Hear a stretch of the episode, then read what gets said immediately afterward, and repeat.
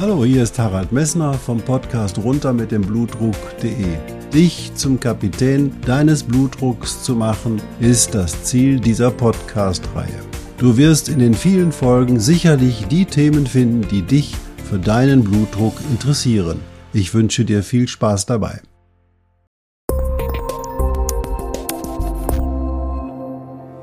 Hallo, hier ist wieder Harald Messner vom Podcast runter mit dem Blutdruck.de. Na klar, schön, dass du eingeschaltet hast. Ich freue mich darüber. Ich hoffe, du hast den Podcast mit Randolph Schäfer wirklich genossen und ist ganz wichtig, ich hoffe, dass du diesen Podcast wirklich bis zum Ende gehört hast. Er ist sehr lang, du musst dir die Zeit nehmen. Aber ich glaube, es ist sinnvoll, wenn man ihn zu Ende anhört, denn Randolph hat dir super viel zu erzählen. Und vielleicht hast du auch beim ersten Mal nicht alles verstanden, sodass du das vielleicht noch zum zweiten oder zum dritten Mal hören musst. So geht mir das jedenfalls häufig, weil man überhört immer gewisse wichtige Details und es öffnen sich immer wieder neue Gesichtspunkte, wenn man so ein Ding, so ein schönes hm, Podcast-Ereignis, was ja Randolph uns da geboten hat mit seinem, ja, ich nenne das mal rheinischen Humor, dass man das unbedingt nochmal wieder anhören muss, um auch für sich die richtigen Schlussfolgerungen zu schließen, ja. Der Zugang zu deinem Seelenleben ist super wichtig und ich kenne das immer mehr, seitdem ich diese Ausbildung mache, dass eben halt für viele Menschen diese Informationen wirklich ganz, ganz entscheidend sind, weil sie nicht automatisch das leben, was ihre Seele ihnen eigentlich für sie gedacht hat. Ja, heute mal wieder ein ganz anderer Podcast. Heute brennt mir was auf den Nägeln. Ich hatte eigentlich vor, eine andere Sendung oder einen anderen Podcast zu machen, aber es ist so wichtig, was ich euch heute zu erzählen habe, dass ich das vorgezogen habe. Also, es geht heute um Medikamente nochmal und Medikamente und eine geplante Schwangerschaft. Bis gleich.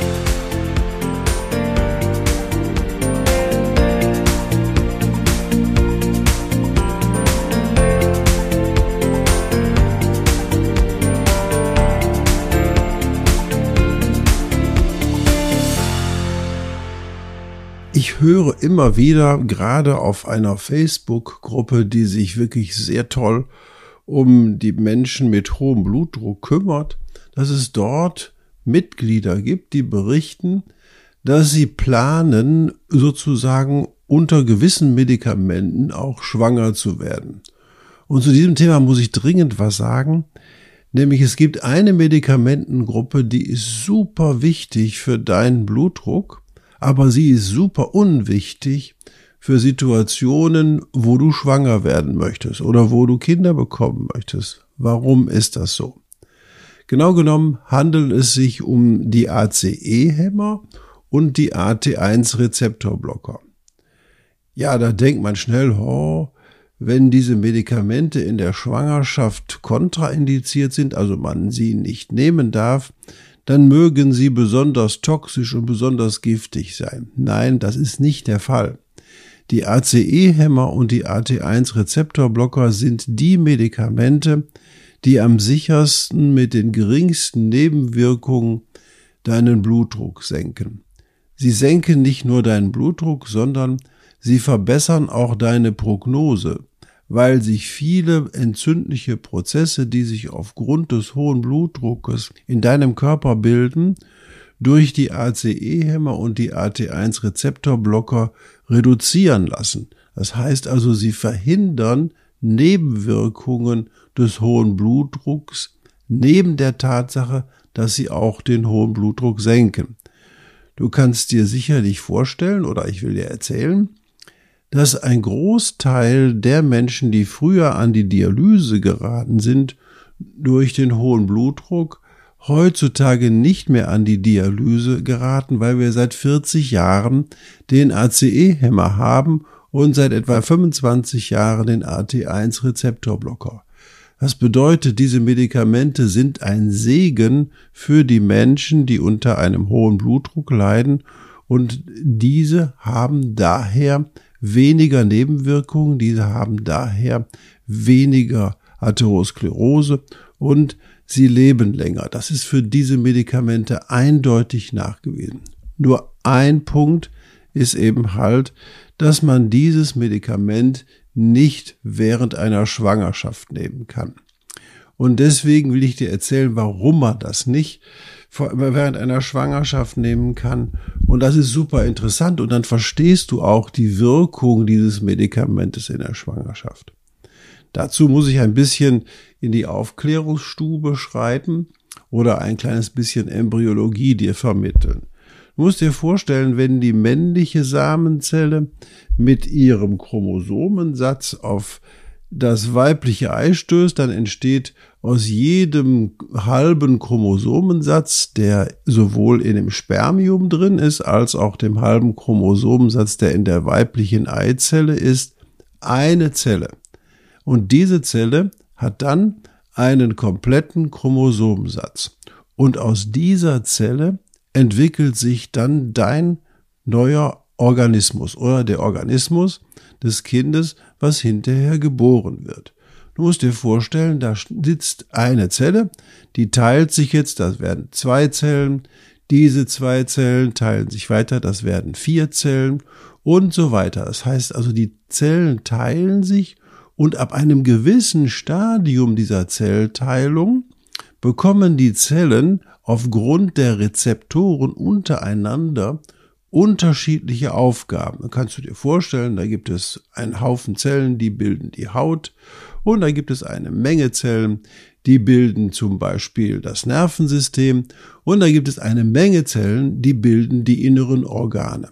Und während dieser Zeit, die man auch Organogenese nennt, braucht der Körper gewisse Rezeptoren und gewisse Konzentrationen an Angiotensin und anderen Stoffen, die du sonst in deinem Leben später nie wieder in der Form für diese Funktion benötigst.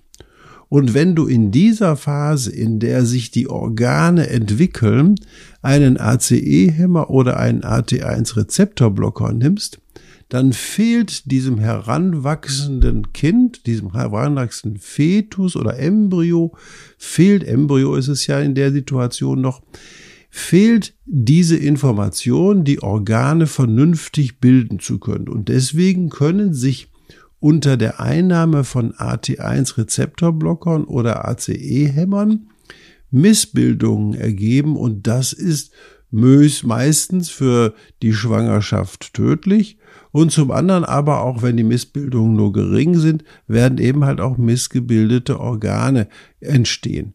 Deswegen solltest du während einer Schwangerschaft oder auch in der ganzen Frühschwangerschaft, wenn du planst, eine Schwangerschaft durchzuführen oder ein Kind zu bekommen, niemals einen AT1-Rezeptorblocker oder einen ACE-Hämmer nehmen. Diese Medikamente sind nach der Schwangerschaft nicht mehr toxisch, auch für das Kind nicht, sodass es eigentlich kein Problem darstellt. Allerdings während der Schwangerschaft solltest du dieses Medikament aus diesen Gründen nicht nehmen.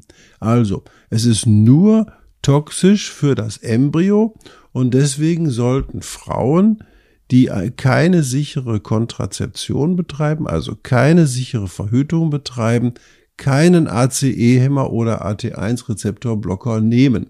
Auch wir sehen ja, dass viele Frauen jetzt auch wesentlich früher ihren hohen Blutdruck bekommen, als das früher der Fall war. Wir haben junge Damen und junge Frauen, die eben halt in die Praxis kommen und die schon einen bedeutsamen hohen Blutdruck haben, den man dann eigentlich mit Medikamenten behandeln muss, wenn man die konservativen Maßnahmen ausgeschöpft hat. Und natürlich ist dann der ACE-Hämmer und der AT1-Rezeptorblocker das erste Medikament in der Reihe, das dann gegeben wird. Nur muss man dann beachten, man muss mit den Frauen besprechen, dass solange sie den AC1, AT-Rezeptor, AT1-Rezeptorblocker oder den ACE-Hämmer nehmen, ganz sicher eine Verhütung betreiben müssen, da sie sonst in der Gefahr sind, dass bei der Schwangerschaft nicht alles klappt und dass möglicherweise das Kind, was dann hinterher geboren wird, eine Fehlbildung hat dieses Medikament nochmal ist sonst in deinem Leben als Erwachsener überhaupt nicht toxisch, sondern eigentlich ein super Medikament, das deinen Blutdruck sehr schön in den Griff bekommen lässt und ein Medikament, das auch viele Nebenwirkungen des hohen Blutdruckes komplett verhindert. Ich glaube, dass die Reduktion der Dialysepopulationzahl, die wir in den letzten zehn Jahren im Prinzip haben, da ist nicht mehr so ein hoher Nachwuchs da, insgesamt darauf zurückzuführen ist, dass wir diese sehr, sehr wirksamen Medikamente haben. Außerdem sind die ACE-Hämmer und die AC1-Rezeptorblocker auch eine der wichtigsten Therapien der Herzminderleistung.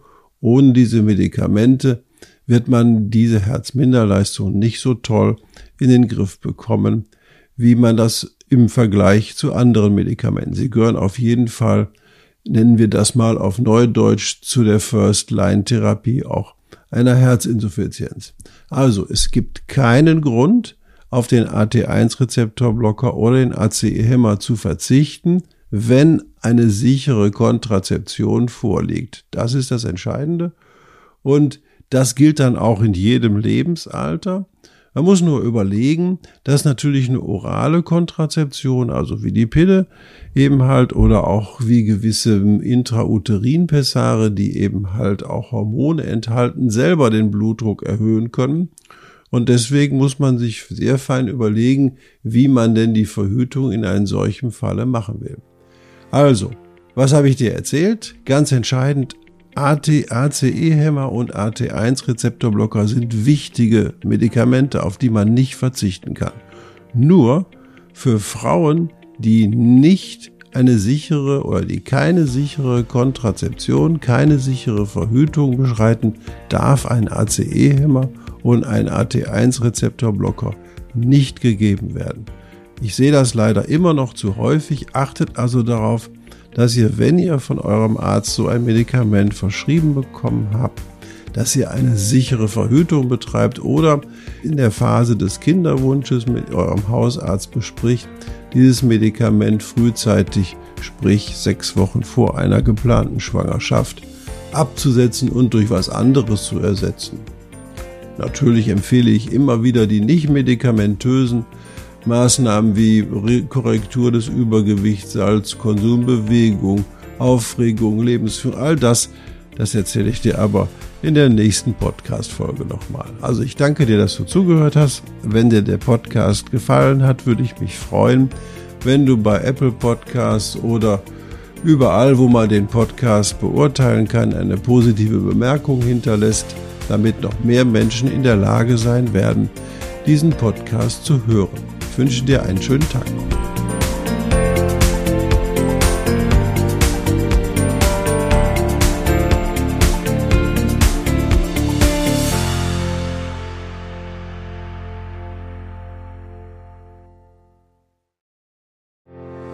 Ich hoffe, diese Podcast-Folge hat dir genauso viel Spaß gemacht wie mir.